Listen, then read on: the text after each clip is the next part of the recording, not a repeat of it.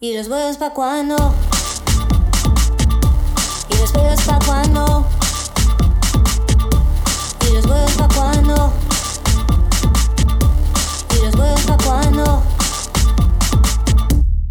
Folly, Folly, va, que ya estamos, que ya estamos en directo. Alexia, ¿qué tal? Muy bien, aquí muy bien acompañada por la música de mi vecina que está escuchando un perreo reggaetonero. ¡Hola! ¡Qué bien! ¡Qué bien! Me encanta, me encanta. ya en bucle, tía. Cinco veces la misma canción, ya me va. Entonces ya, ya te la sabrás de memoria, ¿no? Ok. Ya estoy aquí dándole a la cadera muy duro. Ole, ole. Hay que resistirse. Sí, sí, sí, sí. Bueno, mm, brindamos por, por las vecinas que ponen música que le gusta a Alexia muchísimo. Bueno, va, ¿qué me cuentas? Que tengo ganas de escucharte. Pues nada, pues una semanita bastante, bueno, unas semanitas bastante interesantes. Eh, ya tenía ganas de, de volver a, a estar charlando contigo porque hacía tiempo que quería hablar de un poquito, otra vez de mí. ¿En serio? ¿Otra vez de ti? El podcast más ególatra. No, no, tú habla, oye, tú habla. Cuando, cuando me canse corto y ya está. Hago un copy-paste y, y tira que te vas.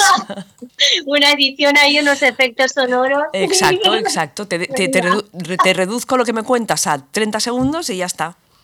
O sea que tú habla, luego ya veo qué pongo. Muy bien, muy bien, perfecto. Para eso eres la jefa. Pues nada, tenía, tenía ganas de, de volver a estar aquí dando un poco la chapa y hablando con una bollera experimentada como tú. Eh, hay un tema que, que- me interesa bastante y es el que el de la bueno el de la terapia LGTB. Y bueno, tengo un, poquito de experiencia en, e- en eso y bueno, la quería compartir con, con todas eh, las oyentes.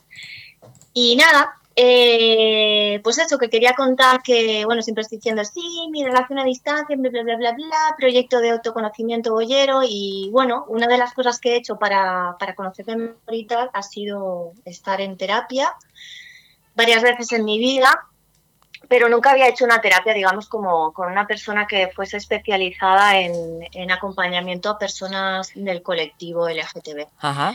Y, y bueno, la estuve haciendo ahora cosa de un mes más o menos. Acabé, acabé, mm, cójase entre comillas. Hice ocho sesiones con, con una terapeuta que no sé si conoces, que se llama Sandra Toledano. A ver, eh, no la conozco, pero sí que la, la, la seguimos en, en redes. Seguimos su trabajo Pues- en redes, sí.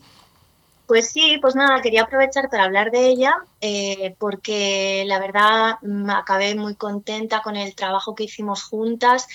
Ella es una mujer muy profesional, es coach, es terapeuta gestalt y bueno, hace, hace este trabajo desde hace mucho tiempo y como parte de, de su, de su proceso de vida, ¿no? Ella se dio cuenta de que era lesbiana muy, muy joven, con 12 años más o menos, y, y, bueno, toda su experiencia vital le llevó, la, llevó a, darse cuenta de, lo importante que era aceptarse y, cómo luego posteriormente nació en ella esa, necesidad o ese gusto por ayudar a los demás a, iniciar el mismo proceso ¿no? de, autoaceptación y de crecimiento personal.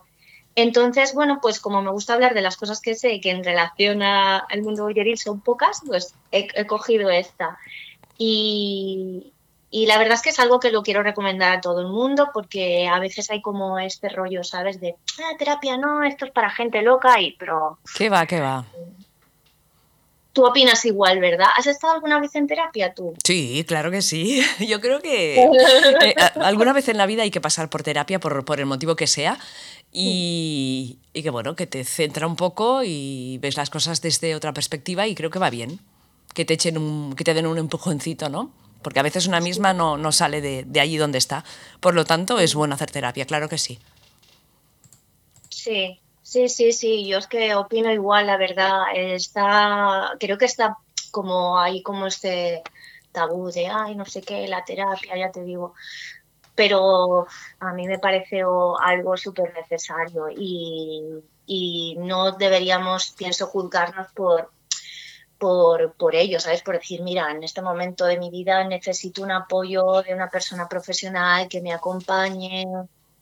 Y bueno, hostia, me apetecía mucho decir esto por aquí porque se habla mucho a veces de, de, salud mental y bueno, yo creo que el colectivo tiene unos, unas necesidades especiales por, por toda la represión histórica y actual que está sufriendo y bueno, eh, en contra de lo que sería una terapia de conversión, pues está una terapia de afirmación. Muy bien.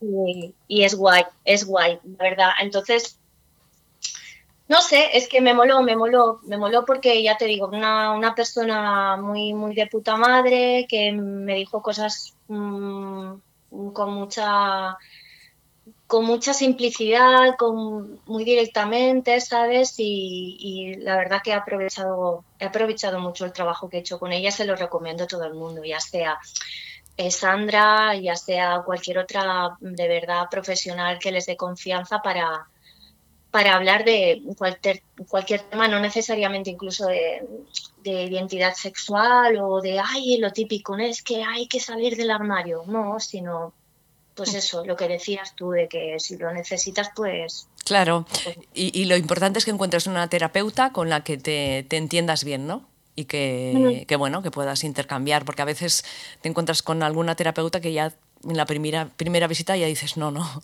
no oh, es, es, es, importante la persona, ¿no? Con la persona con la que vas a hacer la terapia. Conocerla y que congeniéis, porque si no, malamente. Ya, ya. ¿Te ha pasado alguna vez alguna cosa rara con terapeutas? No, la verdad es que no. No. Vale. Que a mí sí. ¿Ah, sí? Bueno, me pasó una cosa muy fuerte cuando tenía 22 años, que fue cuando tuve la primera depresión. ¿Vale? Eh, y es que me derivaron a, a, una terapeuta por la seguridad social, una psicóloga, psicóloga por la seguridad social. Y bueno, yo, a ver, tenía una depresión por un chasco sentimental que tuve, eh, pero yo creo que eran, siempre hay cosas, o sea, es como la punta del iceberg, ¿no? Eh, en resumen, yo fui ahí, le, le, expliqué, le expliqué toda mi mierda a esa mujer. y esa mujer eh, resumió todos mis traumas, mis dolores, mis agobios en, en, que, bueno, en que yo lo que necesitaba era echar un polvo. Ah. pues, es que fue muy fuerte porque yo a los 22 años, yo todavía no había tenido ninguna experiencia de ningún tipo con nadie, o sea, ni con un hombre, ni con una mujer, ni con nada. Y, y cuando hice la terapia con esta mujer, pues, bueno, pues eso. Pero Esa, que no lo deje te, sí, dijo, e-, eso es lo que tienes que hacer, ¿no? Hala, venga. A ver, sí, pues me quedé flipando y pensé, ay, madre mía, yo que he estudiado psicología, bueno, que he estudiado, mentira, a ver, recapitulemos, yo empecé un año de psicología y dije, a ver, déjalo, tía loca, porque si tú estás así ya de la olla, ¿a quién vas a ayudar? y pensé, madre mía, es que los psicólogos deberían, algunos psicólogos deberían de psicologizarse. Tal cual. Pero que esto como todo ser humano, ¿eh? No voy aquí a decir que todo el colectivo de psicólogos está loco y que los terapeutas no. O sea, el ser humano es maravilloso, extraordinario y, y todos, bueno, pues tenemos nuestras cosas. Pero sí, sí.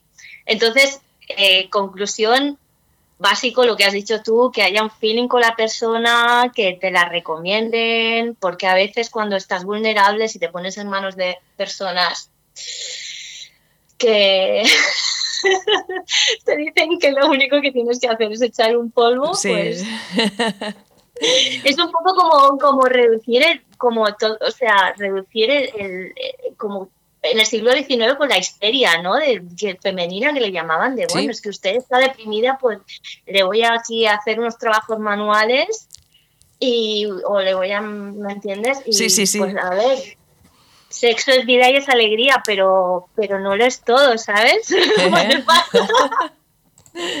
pues vaya, bueno. Pues sí.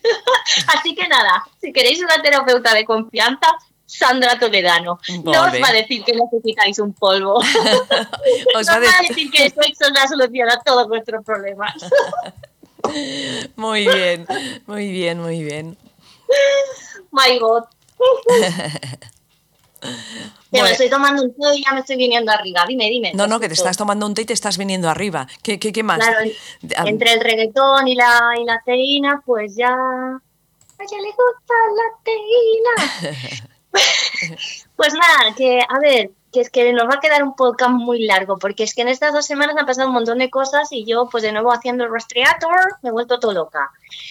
Quería hablar de un día eh, que me cachis la mar, ahora ya no tengo la fecha, pero bueno, google, googleando, perres, que es el día de la.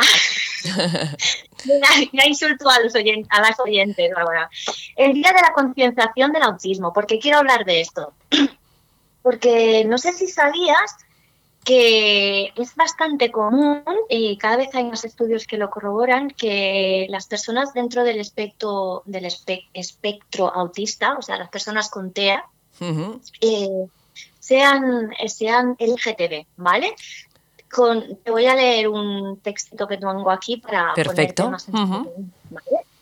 Dice, un estudio del 2017 acerca de la orientación sexual e identidad de género de las personas dentro del espectro del, aspecto espectro autista concluyó que la no heterosexualidad y la transexualidad son más habituales de, los que, de lo que se pensaba en las personas con TEA.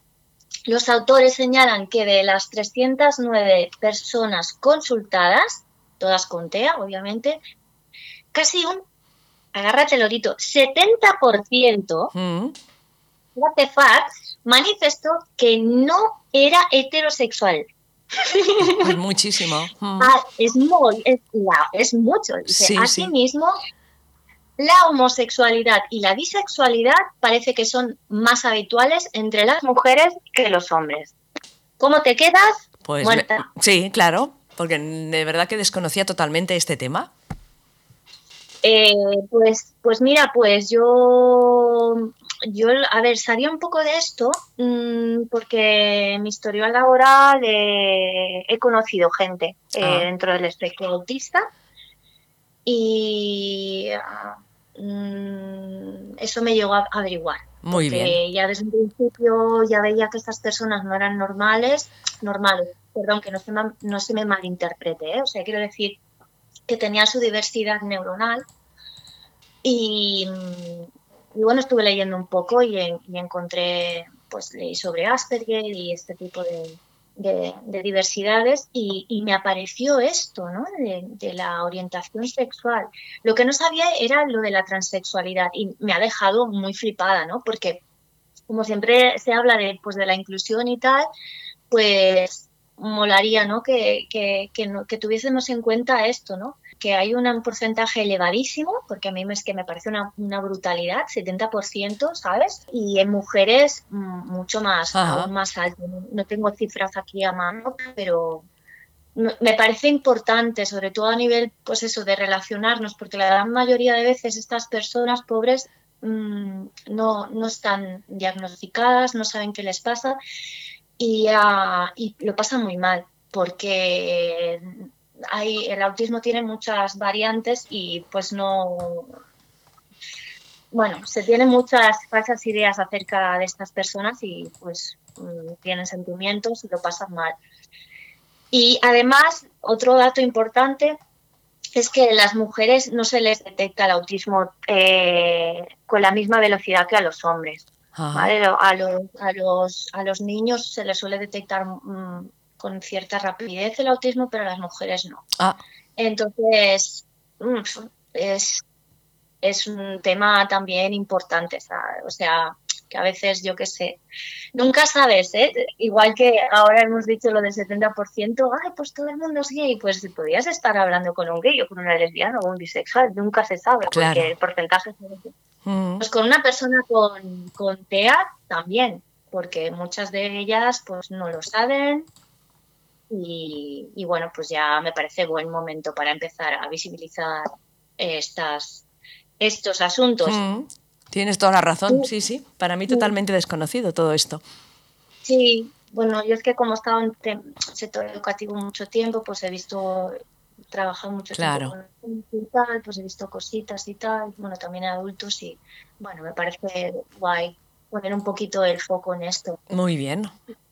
Luego te quería comentar también que, bueno, a ti y a las personas que no conozcáis mucho de, de este tema, que en Netflix hay una serie, no es una serie de hecho, es como unos, unos episodios, ¿vale? Una serie de episodios, eh, es decir, no, no es ficticio, es, es real, ¿vale? Eh, Vale. se llaman, los episodios se llaman Love on the Spectrum, el amor en el espectro, y es, es muy bonito, es muy, muy emocionante, en el sentido no de emoción de, ah, de- sino que te toca mucho la fibra, porque son personas con autismo que están buscando el amor, ¿vale? Ellos y ellas, ellas, pues quieren, quieren encontrar una gemela, una pareja, y pues ves en- a lo largo de diferentes episodios cómo, cómo, cómo lo llevan, ¿no? Y se aprende un montón porque, porque cada, cada uno de ellos es muy diferente, tienen y, te la verdad que sí, te, ríes, lloras, te ayuda a empatizar, es, es muy guay. Y luego hay dos, hay, hay dos eh, chicas en la serie pues que, que son LGTB y, y bueno, me pareció me pareció bonita y la recomiendo, ¿no? Me extraña que todavía no ha- na- nadie haya hablado de, de, de esta serie, alguna página, ¿sabes? De, de, Sí. de lesbianas y tal, porque, bueno, solo es un capítulo en el que sale esta chica que, que tiene una, una cita con otra chica, a ver, es decir, sale en toda la serie, ¿no? Digamos, pero tiene un capítulo en concreto en el que pues tiene una cita con una chica porque ella es bisexual y tal, y es, no sé, es guay. Vale. Creo que vale la pena verlo. Vamos a, Mm. vamos a recordar el título a nuestras oyentes para que la busquen. Sabemos que está en Netflix y el título es... Sí, Love on the Spectrum, Vale, el amor en el espectro. muy bien. Acordaros, oyentes, de este título, buscadlo en Netflix y a ver si más adelante lo podemos comentar, ¿no? A ver qué nos ha parecido, porque yo la tengo pendiente, no la conocía, Alexia, gracias. Me la apunto para Sí. verla en, en los próximos días y ya lo Sí, comentaremos. Pues sí, Ana, te gustará mucho porque realmente, como hay mucho miedo a veces con lo desconocido, ¿no? Pues eh, con, con, e- con esta diversidad neuronal, ¿no? O neurológica, eh, y parece como que la gente le tenemos eso, ay, no, es que yo qué sé, raro es. Esta serie ayuda mucho y aparte es súper amena, ya te digo, te ríes un montón, te, te sientes muy cercana a esas personas, ¿no? Y, y está, está guay. Es, es para pasar un buen rato, o sea, no es el típico eh, contenido audiovisual que digas, bueno, me va a hacer aprender, pero voy ahí a estar llorando lágrimas de sangre. No. Vale, vale pues, pues nos la reservamos para el fin de. Genial. es que he estado muy rastreador, ¿eh? Y bueno, es que... Sí, no, ya veo, ya veo que no paras. Es, es- está muy bien, Alex, está muy bien porque aquí nos pones al día y nos das ideas de cosas para ver, cosas que no conocemos. Fantástico. Qué guay. Pues tenía una cosa, bueno, un par de cosas más que, que comentarte. Eh, no sé si has leído, si eres lectora de El Periódico de Cataluña. A veces, a veces sí, a veces no.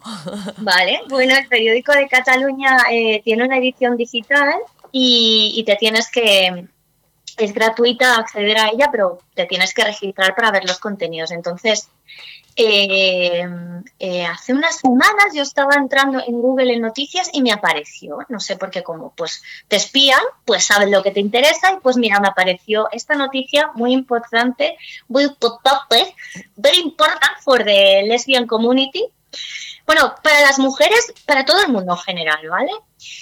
Y hablas, habla sobre un estudio que han hecho recientemente en la Universidad Pompeu Fabra acerca de mm, el salario, eh, pues, eh, por- digamos, por orientación sexual, ¿vale? Entonces se ve que, que han estado pues trabajando con un grueso de personas eh, que declaradas no pues de la comunidad y otro grueso pues declarados mm, no, no de la comunidad, ¿vale? Y que se han dado cuenta que la orientación sexual tiene incidencia sobre el salario que cobran los trabajadores. ¿Y cómo queda esto? A ver, a ver, porque ya me estoy mareando un poco, ¿eh? Ya, te estás mareando, pero no, no te sorprenderán mucho los resultados. Ah, Pues queda que los hombres heterosexuales son los que cobran más. bien, ¡Qué sorpresa! claro, sí, sí, Segundo, los hombres gays. claro. Te- Tercero, Las lesbianas, Oh. que yo aquí sí, oh, sorpresa, oh, Sorpresa porque no Pues- entiendo mucho por qué. Bueno, a ver si lo descubrimos. Vamos a ver ahora un poco porque si nos aclaramos la, la noticia un poco densa, pero bueno. Eh, lesbianas entiendo, o sea, he entendido por lo que he leído mm, que se refiere a mujeres que están en una relación lésbica, ¿vale? Eh, pues supongo que serán lesbianas y bisexuales, ¿vale? Pero lo importante es como que tienen una relación, pues ah, eso, lésbica. Bueno, las que menos cobran son las mujeres heterosexuales, entonces. ¿Por qué? O sea, Conclusiones, así. eh, así a grosso modo con estos datos. Las mujeres siguen cobrando menos que los hombres, por patriarcado. Eh, y lo que has visto tú que has dicho, las mujeres lesbianas cobran más que sus compañeras heterosexuales. Entonces, A ver, ¿cómo? ¿Por qué? Claro, ¿por qué? ¿Por qué? Claro, quiero saberlo. ¿Por qué? ¿Por qué? Claro. Pues mira, uno de los motivos que encuentran los autores del estudio es que las parejas lésbicas son más equitativas a la hora de repartirse las tareas de la casa. Vale, esto, esto lo afirmamos, tu experiencia afirma esto, mi experiencia afirma esto. Mira, yo mi experiencia en, en este momento no, no- es muy muy limitada por lo que ya sabes, oh, por relación a distancia, hago yo Claro, claro. pero eh, estoy convencidísima que podría acreditarlo y si tú me lo dices, una bollera consolera como tú me lo dices, yo me lo creo. Y Ah, aparte sí. hay un estudio atrás que Sí. lo corrobora. Mm, A mí también me gustaría oír los comentarios de nuestros oyentes. Lástima que no hagamos el programa en directo porque podríamos tener feedback, pero ya lo Sí, ya chicharemos, no estaremos ahí haciendo el, el acoso. Exacto. Pues sí, querida amiga, eh, las bolleras somos más feministas. ¿m? Repartimos las tareas de la casa por igual y entonces, ¿qué pasa? Que somos menos propensas a la inactividad y al trabajo a tiempo parcial que las mujeres heterosexuales. Es decir, que con más frecuencia asumimos trabajos a jornada completa, hacemos horas extras y competimos por pluses o variables. Pues eso es lo que se supone que te da el dinero, ¿no? Vale, De ahí esa diferencia. vale. ¿Qué pasa? Que yo entiendo que esto es en las parejas que no tienen hijos Exactamente. o perros. O gatos. Porque un gato no, no, los gatos no cuentan porque se cuidan solos. Claro, porque no hay que sacarlas a pasear. Eso sí es verdad. Ah, gato. Pero lo, porque pero lo que yo dime. juego con ellas, que he hecho mis horas jugando con ellas, no, ni te lo imaginas. es que, que no sé nada, An- Ana Sachi, no sé nada. O Bueno. sea, es verdad, no somos nadie. Qué parto. Un dato que no sabía, importante, importante, jugar con el gato, no, sí. Claro, esto sí, hay, que sí. apu- hay que apuntarlo como una actividad de casa. ¿Sí? Claro, claro, es verdad. Pues bueno, en resumen, a grosso modo, que, que estos datos yo, los- yo los he entendido mm, que se refiere a las mujeres que no tienen hijos. Vale, Ojito, parejas de mujeres que no tienen hijos. Porque, agárrate las patitas. Eh, dice, al final, en el mismo artículo, eh, hay, eh, comentan que hay un estudio publicado el año pasado por el Instituto de Economía de la UB en el que dice que Ojo, que la esa brecha salarial que hay entre mujeres hetero y mujeres lesbianas, eh, que se reduce, se reduce cuando las mujeres lesbianas son madres. Es decir, cuando una mujer lesbiana tiene hijos, ojito que va a cobrar y va a volver a cobrar menos, o sea, se va a poner a la altura de esa mujer heterosexual que está abajo de todo en el, ¿sabes? Claro. La pirámide del dinerete. Sí, sí. Ahí está el truco. O sea, el truco trato, sí. Eh, entonces, bueno, pues nada, es muy flipante. Yo tengo un chiste, ¿vale? Que dice que todo el mundo sabe que pasar de una relación lésbica a una heterosexual implica una pérdida de derechos, como por ejemplo el derecho a tener un orgasmo. Pero ahora veo que para más Tinri también te hace más pobre. Así que nada, chicas, que todos son ventajas. ¿eh? Eh, pero no tolmen, no tolmen. Hay, hay, hay hombres que, es- que se lo ocurran. Hay hombres que se lo ocurran. Claro que sí. Pero de esto podemos hablar un día también. Ya Hay hablaremos. que- ¿Qué está pasando? Vaya tela, Nasachi, ¿qué te parece? O sea, es, yo creo que este estudio lo tendrían que, o sea, este artículo que animo a todas que, a que leáis en el periódico y que escuchéis este podcast y lo debatáis con vuestras amigas, eh, compañeras, aliades, aliados eh, heterosexuales, eh, tanto si son hombres, mujeres o como se definan, porque es que nos afecta a todos, o sea, nos está diciendo que hay un patriarcado y que lo estamos haciendo como el culo, perdón la expresión. Sí, tal cual. Pondremos el link con el, con el enlace al, al artículo y que se lo lean y que mediten un poquito. Mm, sí, al artículo. Eso, eso.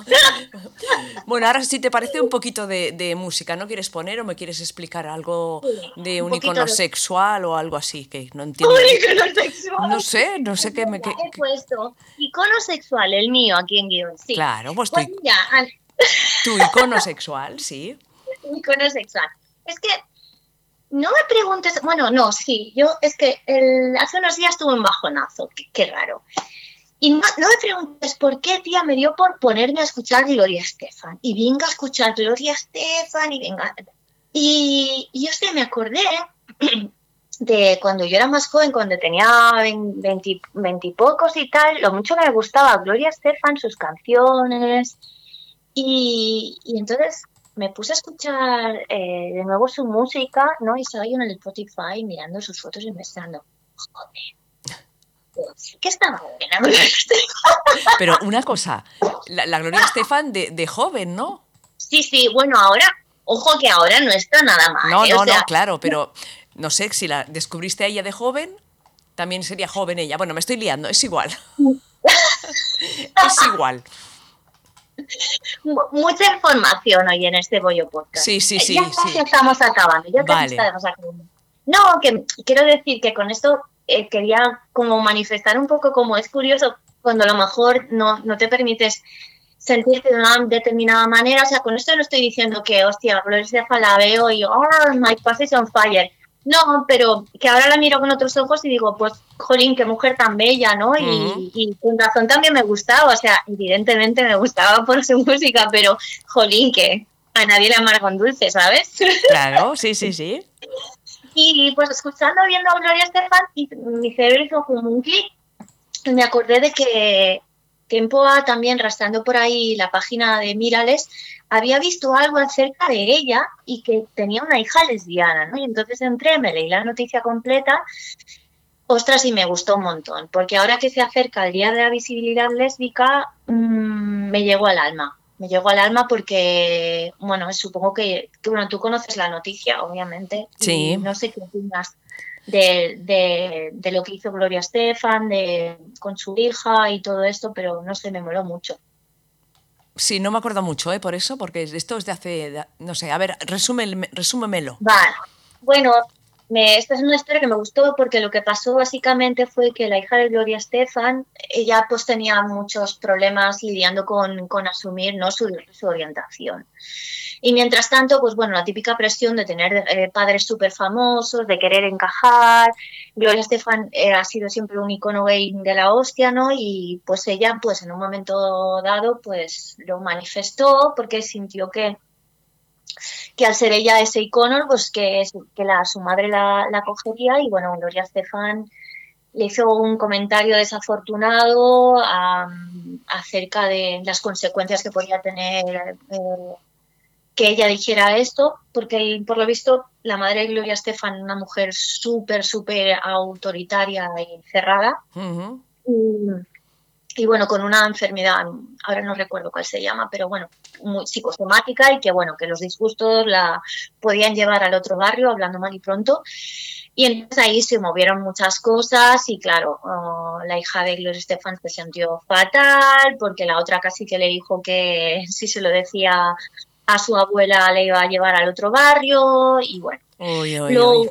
Sí, sí, sí. Lo, lo, que más me ha gustado de esta historia, bueno, en el artículo de Miral es un poco como que le dan un poco de caña a Gloria Estefan, pero yo después de haber leído todo el artículo y viendo eh, viendo lo que hicieron luego, mm, tengo una percepción un poco diferente. Pero no, el caso es que os recomiendo que os leáis este, este, este trabajo que han hecho las chicas de la revista y sobre todo que vayáis a ver la Red Table Talk que hicieron ellas dos junto a su prima. Red Table Talk es un formato que, que bueno, de charlas en una mesa roja muy emocionales en las que se ponen un, un tema sobre la mesa un conflicto familiar o Ah. bastante denso de trabajar, hay un trabajo terapéutico detrás, por eso lo quería comentar hoy justo en Bolloterapia. Bolloterapia.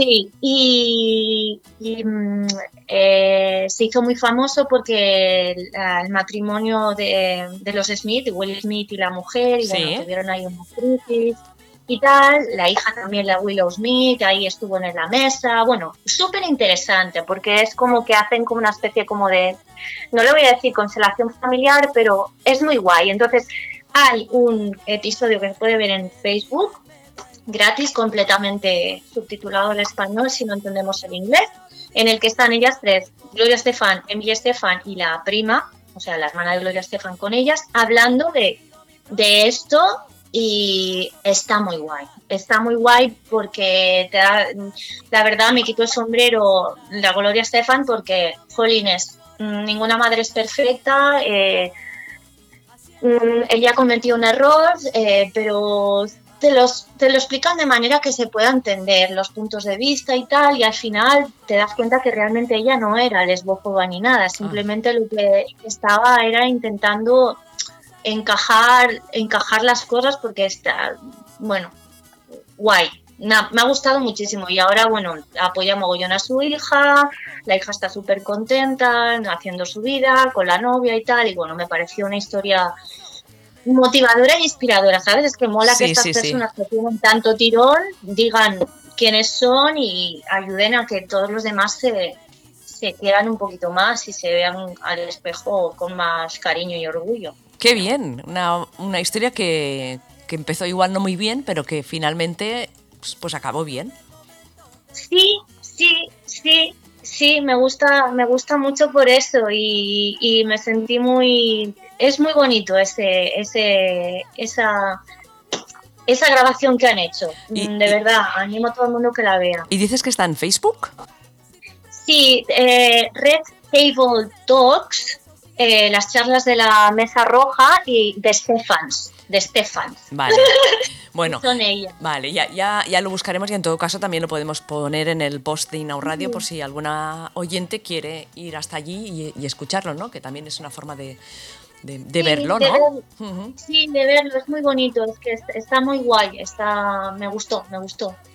Genial, genial. Yo creo que ya, ya, lo- ya lo tenemos esto, ¿eh, Alexia? Para, para el podcast de la hora del bollo de esta semana. Yo ahora te hago un, te hago un regalo y es que te voy a poner la música de Gloria Estefan, una canción que sé que te gusta mucho y que se titula Bailar. ¿Cómo lo ves esto? Me parece genial, es, la mejor canción que podías poner de Gloria Estefan porque la letra es maravillosa y bueno, como sus canciones, un canto a la vida, me encanta. Pues, pues te la pongo y nada, Alexia, que vayan bien estos días. Nosotras vamos hablando y con nuestras oyentes las seguiremos acompañando pues siempre que quieran, ¿no? Muy bien, un besito. Un abrazo, chao, chao.